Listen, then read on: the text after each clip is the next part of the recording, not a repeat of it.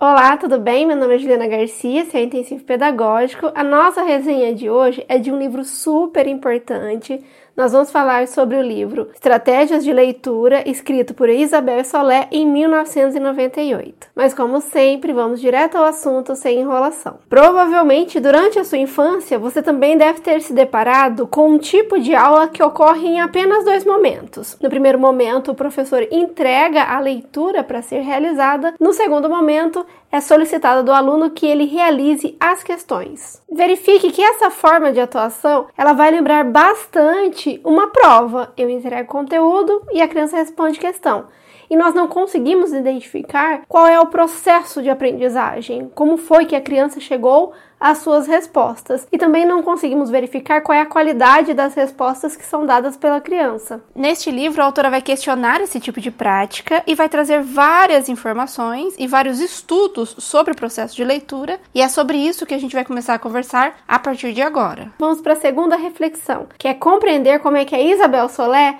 reflete sobre tudo que ela vê, como funciona o seu ponto de vista. E para chegar a essa conclusão, nós vamos utilizar um conceito que aparece no livro, que é as várias noções sobre como acontece o processo de leitura, ou aprender a ler e escrever. Então, quando nós falamos sobre leitura, é muito provável que você já tenha ouvido duas explicações bem rígidas e inflexíveis sobre como isso acontece ou sobre como a criança aprende. O primeiro modelo é chamado modelo ascendente, o bottom-up. Como o próprio termo diz, ascendente, a leitura deverá ser realizada da menor parte, as letrinhas, formando-se até as palavras e texto. É o de baixo para cima. Apesar desse modelo ainda ser bem defendido, existe uma lacuna nele. Normalmente, as crianças que são ensinadas exclusivamente por esse modelo ficam muito fixadas em juntar letrinhas e acabam não aprendendo a compreender as entrelinhas, a fazer inferências no texto. O outro modelo que as pessoas também vão defender fervorosamente e inflexivelmente se chama modelo descendente, o top-down. Aqui o foco é na pessoa. Então, primeiro eu vou trabalhar com o aluno para que ele identifique ou relacione informações da vida dele com o que ele acha que será abordado naquele texto. Também vou fazer algumas previsões e diversas atividades até que o aluno vá diretamente para o texto. Neste caso, nós começamos primeiro com o entendimento geral, mais global, chegando até a letrinha. Ele é o inverso do modelo anterior. Mas é claro que esse modelo também tem dilemas. Todo mundo que trabalha com educação já verificou em algum momento as crianças que ficavam tentando adivinhar o que estava escrito e evitavam ao máximo chegar à escrita de fato. Ô Bruninho, S com E? C. D com A? Dá. Que nome forma? Tipo. Tá, mas qual que é a explicação que a autora vai defender? Ou qual é o modelo que ela acha mais adequado? É importante eu falar para você que essa autora ela é cognitivista ou construtivista, que na prática significa que ela estudou, ela conhece o procedimento que o cérebro faz durante a aprendizagem. E durante a aprendizagem, as conexões que são feitas pelo nosso cérebro percorrem caminhos muito diferentes. E é justamente por ter esse conhecimento que a autora não vai defender caminhos únicos, métodos únicos, formas únicas, apostilas únicos e nada que seja muito rígido. Ela vai acreditar sim que nós devemos oferecer o máximo de recursos, o máximo de caminhos e também o máximo de informações para que o aluno consiga aprender, independente da forma que ele constrói os seus esquemas e também independente das necessidades que vão surgir ao longo do seu aprendizado. Mas então qual é a solução que essa autora vai chegar? Já que ela não gosta de métodos que polarizam e nem de explicações únicas ou soluções mágicas. Ela vai defender o modelo interativo, que nada mais é do que usar os dois modelos de forma simultânea, ao mesmo tempo. Para ler, necessitamos simultaneamente a manejar com destreza as habilidades de decodificação, juntar as letrinhas e aportar ao texto nossos objetivos, ideias e experiências prévias. Vamos continuar verificando os conteúdos e aos poucos essa citação fará mais sentido. É por isso mesmo que toda vez que a autora falar em ler ou leitura, ela nunca estará falando de algo isolado, que ocorre só de uma forma ou só de outra. Também é importante você saber que ela menciona literalmente no texto que ler ou leitura é interpretação e compreensão de textos escritos. Essa informação é importante principalmente se você está estudando para concursos. Além disso, a autora vai falar que a atividade de leitura ela deve ocorrer em três momentos: o antes da leitura, durante a leitura e depois da leitura. E nós vamos utilizar exatamente esses momentos para trazer todas as informações que a autora vai abordar durante o livro. A primeira coisa que nós temos que ter em mente quando vamos fazer uma leitura ou quando nossos alunos vão fazer uma leitura é ter um objetivo ou uma intenção. Ou seja, por que eu vou ler esse livro? A autora vai dizer que de preferência esse objetivo ele tem que ser real e também útil. Um exemplo, eu li esse livro para fazer uma resenha. Este era o meu objetivo. Eu queria aprender e depois compartilhar. A autora vai dizer que ter um objetivo em mente ele ajuda muito, porque afinal de contas, ler envolve um esforço cognitivo. E se eu tenho um objetivo, então esse esforço vai fazer sentido. E é por isso que durante o livro ela vai elencar diversos objetivos que a gente pode utilizar e também vai explicar cada um dos objetivos. No nosso caso, como nós temos um tempo muito curto para falar sobre todo o livro, eu vou apenas citar para você quais são esses objetivos citados pela autora. Ler para obter uma informação precisa, algo específico que eu estou procurando em um texto. Ler para obter informação de caráter geral, compreender a ideia geral do texto. Ler para aprender, ler para revisar um escrito próprio, ler por prazer. Normalmente, o ler por prazer está associado à literatura ou textos literários. A autora vai dizer que esse tipo de texto ele tem uma dupla funcionalidade, porque eu leio por prazer, mas a escola também pode oferecer esse tipo de leitura. Ler para comunicar um texto a um auditório, passar uma informação. Ler para praticar a leitura em voz alta, entonação e velocidade e ler para verificar o que se compreendeu. Após encontrarmos um objetivo para nossa leitura, é muito importante que a gente encontre também a motivação para realizar esse esforço. E a autora também vai falar sobre essa motivação. Na verdade, ela dá muita importância para a motivação. Segundo ela, a motivação vai acontecer quando eu tenho uma relação afetiva com a língua escrita, ou seja, quando eu gosto de ler, quando a leitura ela é um desafio estimulante, quando ela é legal, e em diversas ocasiões a motivação ela vai ser realizada quando eu sou contagiado por outra pessoa. No caso da sala de aula, quando o professor consegue contagiar os seus alunos para uma leitura que será muito agradável ou muito importante para a turma. E o terceiro ponto, e é aquele que a gente vai se debruçar mais, é as previsões. Previsões na prática consiste em estabelecer hipóteses ajustadas e razoáveis sobre o que será encontrado no texto, baseando-se na interpretação que está sendo construída sobre o que já se leu e sobre a bagagem de conhecimento e experiências do leitor. Tá, mas e como que a gente vai fazer essas previsões? Como que nós lançamos algumas hipóteses antes de começar a leitura? O termo que a autora vai utilizar são indicadores. Então nós vamos verificar alguns indicadores antes de ler esse texto que eu estou conversando com você agora. Primeiro indicador que nós podemos verificar antes mesmo de olhar a capa de um livro é saber qual é o tipo de texto ou estilo de texto que nós vamos ler. Por exemplo, nesse livro eu sei que ele não é um livro de receitas, ele também não é um horóscopo, ele não é um poema, ele é um texto expositivo. E uma das características do texto expositivo é expor, mostrar, compartilhar conceitos e informações. O segundo indicador que nós vamos verificar aqui é o título do livro. Fazendo de novo a atividade de gerar hipóteses, ou tentar fazer uma previsão sobre o livro, podemos também fazer uma pergunta: será que ele só vai apresentar conceitos ou será que ele vai trazer exemplos de estratégias? A mesma coisa dá para falar em relação à leitura. Ela vai trazer apenas citações de diversos autores ou ela vai trazer modelos, dicas e informações de leitura. Mas quando fazemos as previsões, não é só o título ou um subtítulo que vai nos ajudar.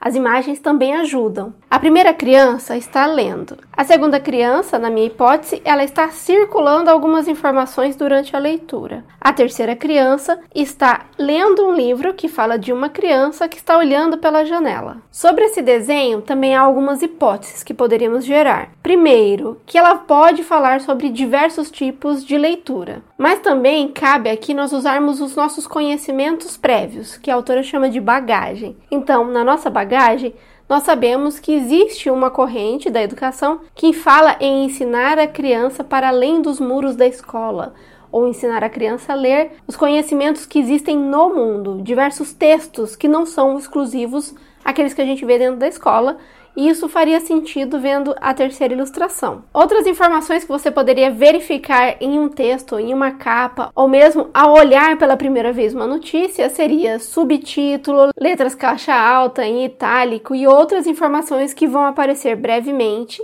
e que a gente não precisa se aprofundar na leitura. É só realizar algumas previsões, algumas hipóteses fazer alguns chutes sobre aquilo que a gente vai encontrar. Nesse momento, também cabe a gente verificar algumas informações, principalmente se estamos falando em textos da internet. No livro, a autora vai falar em títulos mentirosos, então nós poderemos verificar se esse título tem cara de um título mentiroso. Também há um outro conteúdo que não é previsto ainda no texto, mas que a gente pode verificar hoje, que é o clickbait, que nada mais é do que aqueles títulos que são criados exclusivamente para você clicar. Exemplo: esse vídeo mudou a minha vida. Você não vai acreditar no que acontece nessa história. Olha só no que deu, entre outros títulos que é bem comum a gente ver na internet. Quando a professora formula aos alunos suas próprias previsões, é importante explicar-lhes em que se baseia para formulá-las. Também seria conveniente que algumas de suas previsões não se realizassem e que verificasse com as crianças por que isso aconteceu. Assim, elas perceberiam que o importante não é a exatidão, mas o ajuste e a coerência. Então veja que nesse exercício a gente consegue ir lançando as hipóteses, eu mostro o meu raciocínio, quais são os pensamentos que eu tive durante essa análise, para que a criança ou a outra pessoa consiga fazer o mesmo tipo de raciocínio. A autora vai falar que essa atividade é importante, possibilita ampliar o nosso conhecimento prévio, as informações ou as noções antes de ir para o texto de fato, e ela também vai falar que torna-se um motivador.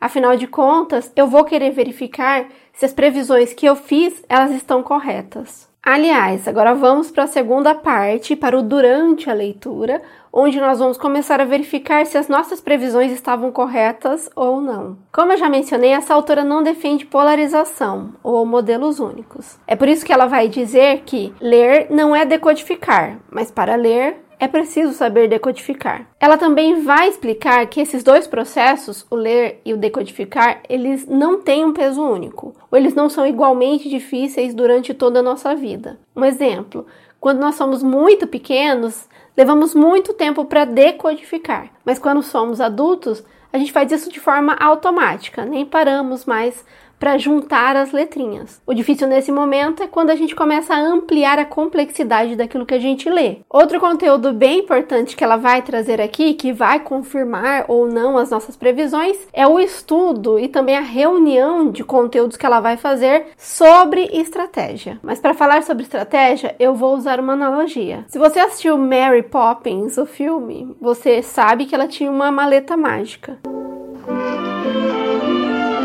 Eu prefiro ver sempre o meu rosto por inteiro no espelho. Mas não havia nada na bolsa.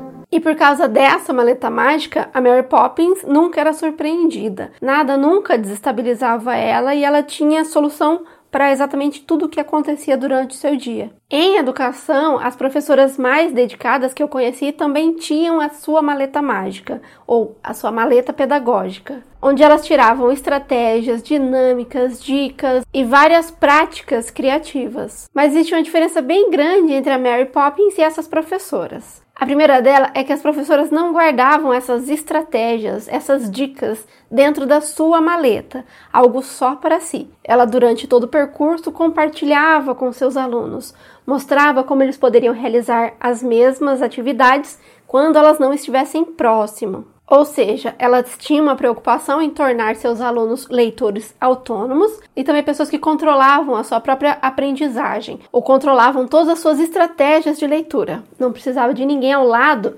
para dizer a ele o que fazer. Estratégias de compreensão leitora são procedimentos de caráter elevado, que envolvem a presença de objetivos a serem realizados, o planejamento das ações que desencadeiam para atingi-los, assim como a sua avaliação e possível mudança. Com essa citação, eu quero lembrar que essas professoras sabem que existe um caminho, que não são somente dois momentos onde eu entrego o papel e depois faço as questões, que há um processo de aprendizagem. Elas se planejam e realizam todas essas atividades uma compreensão maior sobre como o processo realmente acontece. Elas também vão deixar claro que a solução dos nossos problemas não é só fazer uma lista de estratégia ou colecionar o máximo de estratégias possíveis. O importante é nós termos as estratégias certas, que são amplas, mais globais, que nos ajudam a resolver diversas atividades, ou ainda nos ajuda a enfrentar diversos dilemas diante dos diversos tipos de textos que nós vamos encontrar no mundo. Deve-se predominar a construção e o uso de procedimentos de tipo geral, que possam ser transferidos sem maiores dificuldade para a situação de leitura múltiplas e variadas. E é por isso que a autora Isabel Solé, ela vai trazer algumas informações que são importantes nós termos em mente quando vamos compartilhar com nossos alunos essa aprendizagem, esse conhecimento. E esses conhecimentos que ela vai citar é muito importante porque é a partir dele que nós vamos tornar os nossos alunos leitores autônomos, leitores ativos ou escutadores ativos.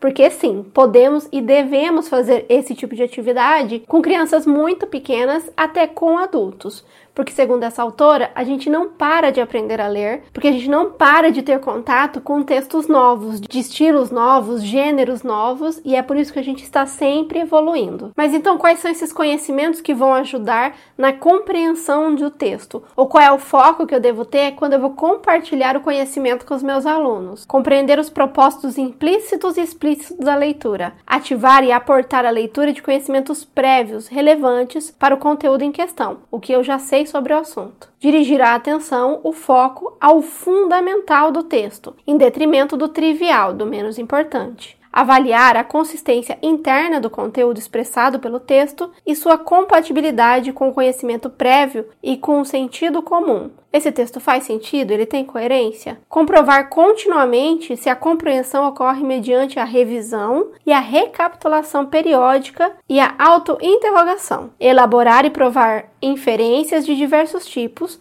como interpretações, hipóteses e previsões e conclusões. O que, vai acontecer com o texto? E a autora também vai falar sobre obstáculos, a importância de nós reconhecermos quando nos deparamos com obstáculo e também quais são as estratégias que a gente vai utilizar para não prejudicar a nossa compreensão.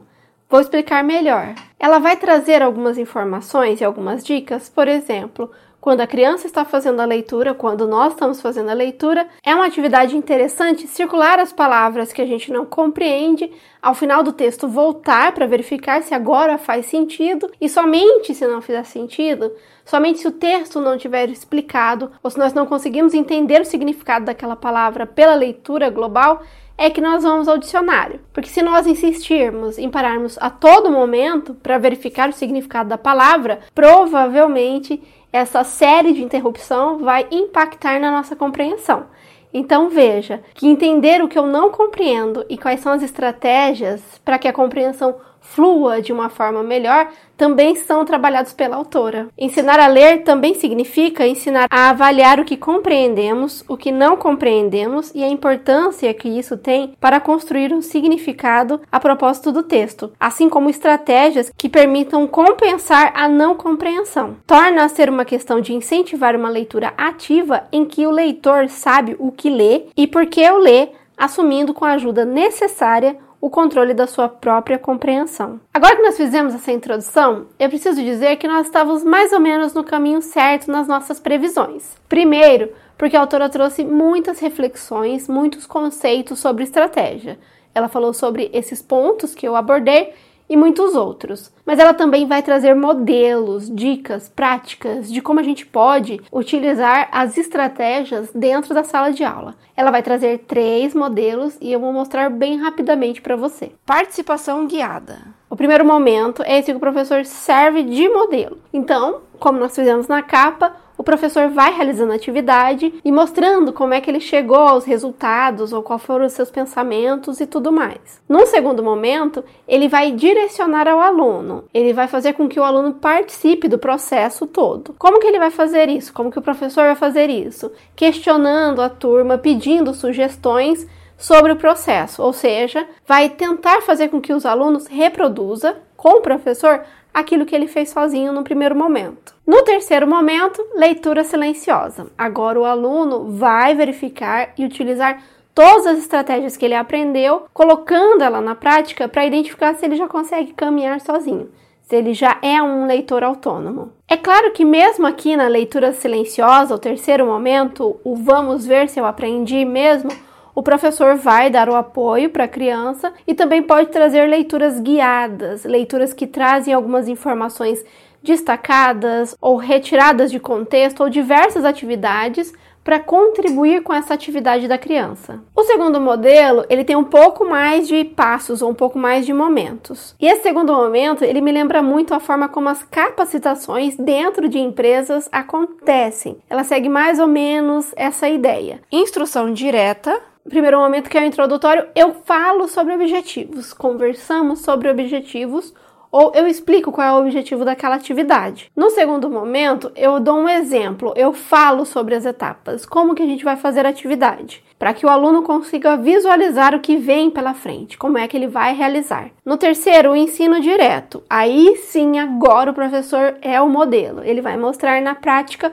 como que ele vai realizar as etapas ou uma etapa. Quarto momento, aplicação dirigida. A aplicação dirigida é aquela em que o professor vai questionando e ainda guiando o aluno. E por final, a última fase chama-se prática individual, que do modelo anterior parece-se com a leitura sozinha. Esse modelo aqui, ele é um pouco polêmico ainda, porque se ele não foi identificado todos esses passos como algo único, como algo conectado, ele pode se perder ou a pessoa ficar muito fixada só nos passos e não levar em consideração que o importante mesmo é que tudo isso seja feito em relação à compreensão, mas também porque as pessoas podem fazer essas atividades desconectadas, como se tivessem propósitos diferentes. E a gente deve lembrar sempre que todas as nossas escolhas terão como único objetivo aumentar ou ampliar a compreensão e a interpretação de textos. No entanto, se o professor tiver tudo isso em mente, ele terá um bom resultado com esse modelo,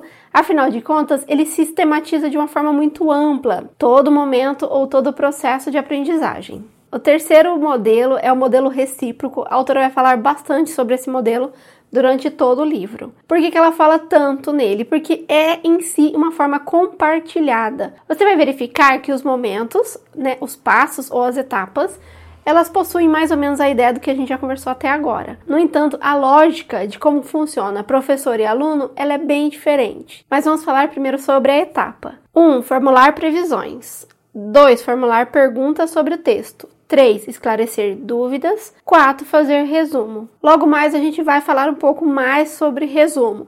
A autora também fala em alguns momentos sobre recapitulação.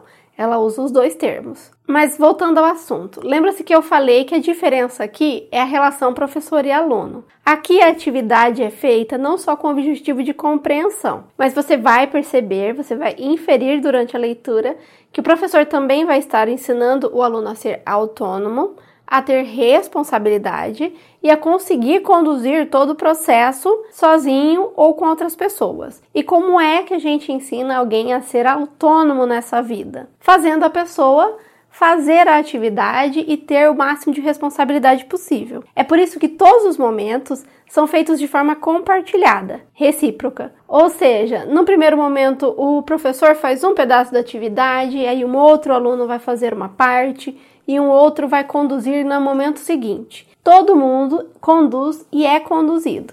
Mas preste atenção, isso não quer dizer que a importância do professor não será verificada. Muito ao contrário, nos três momentos, a autora vai dizer que a atividade do professor, a função do professor, é importantíssima e insubstituível. Mas, afinal, nesse modelo, no modelo recíproco, a atividade do professor será a seguinte: no início, oferece um modelo especializado aos alunos, que vem como ele atua para solucionar determinados problemas. Em segundo lugar, ajuda a manter os objetivos da tarefa, centrando a discussão no texto e garantindo o uso e a aplicação das estratégias que tenta ensinar. Por último, supervisiona e corrige os alunos que dirigem a discussão em um processo cujo objetivo é fazer com que estes assumam a responsabilidade total e o controle correspondente. A autora também vai falar nos tipos de leitura que vão ocorrer dentro da sala de aula. Ela vai falar em leitura dirigida, que é aquele modelo mais comum. O professor fala qual é o parágrafo que o aluno vai ler e o aluno lê. Depois ele cita um outro aluno e vai dirigindo a situação. A segunda forma de leitura é a leitura compartilhada, que é essa que ocorre no modelo recíproco em que não é o professor que vai dirigir ou apontar as pessoas. Cada momento, uma criança sabe que vai realizar aquilo, porque afinal de contas, um, do meu, um dos meus objetivos é que essas pessoas sejam responsáveis ou aprendam a ser responsáveis. A autora também vai citar ou relembrar a leitura individual, que é aquela que eu faço sozinha, verificando se eu consigo colocar em prática tudo que eu aprendi. E ela também vai falar em leitura de verdade, que é aquela que realizam os leitores experientes e que nos motiva. É a leitura na qual nós mesmos mandamos, relendo, parando para saboreá-la ou para refletir sobre ela, pulando parágrafos. Uma leitura íntima e por isso individual. Ou depois, ela também vai citar quais atividades nós podemos realizar. E vamos começar por aquela que todo mundo conhece, que é fazer perguntas. Mas atenção, aqui tem duas coisas que são diferentes daquele professor, que só entregava o papel e depois entregava as perguntas. Primeiro é que a gente percorreu um caminho de aprendizado muito grande até chegar às perguntas. Então, eu já compreendo, eu já ampliei minha bagagem, já tive várias instruções, fiz previsão, tiramos dúvidas, conversamos sobre assuntos, pesquisamos outras fontes para ampliar o meu conhecimento e aí sim eu chego na parte da pergunta. Segunda informação sobre as perguntas. Não é qualquer pergunta. Eu preciso saber exatamente onde eu quero chegar com a pergunta. Então, por exemplo, se eu quero saber os conceitos gerais de um texto, não faz menor sentido eu fazer perguntas muito específicas. E também, se eu quero conteúdos muito específicos dos alunos, eu preciso saber fazer as perguntas para que eles cheguem a essas conclusões. É por isso que a professora vai falar em pergunta pertinente, ou que as nossas perguntas precisam ser pertinentes e ter relação com os objetivos. Pergunta pertinente é a que leva a identificar o tema e as ideias principais de um texto. Serão pertinentes as perguntas que permitam, para além de identificar os personagens e o cenário, estabelecer o núcleo do argumento, o problema, a ação e a resolução. A autora também menciona que o resumo ou a recapitulação.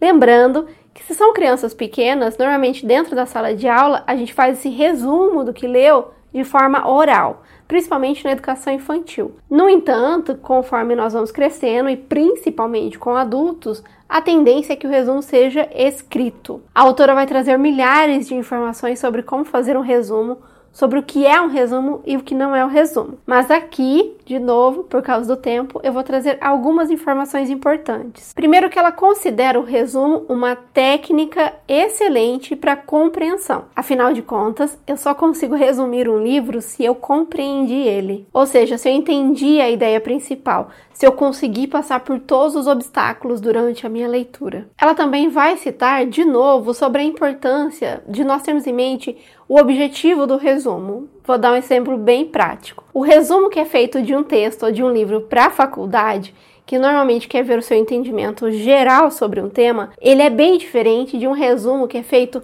exclusivamente para concursos públicos, onde eu preciso verificar o geral, mas principalmente eu preciso ter os detalhes, os tópicos, porque é isso que as bancas vão cobrar. Então eu preciso ter em mente isso quando eu vou fazer um resumo. E outra informação que é muito importante, e talvez por isso ela indique o modelo recíproco. Ela vai falar que o resumo ele é construído não no final do texto, apesar de a gente estar falando aqui em depois.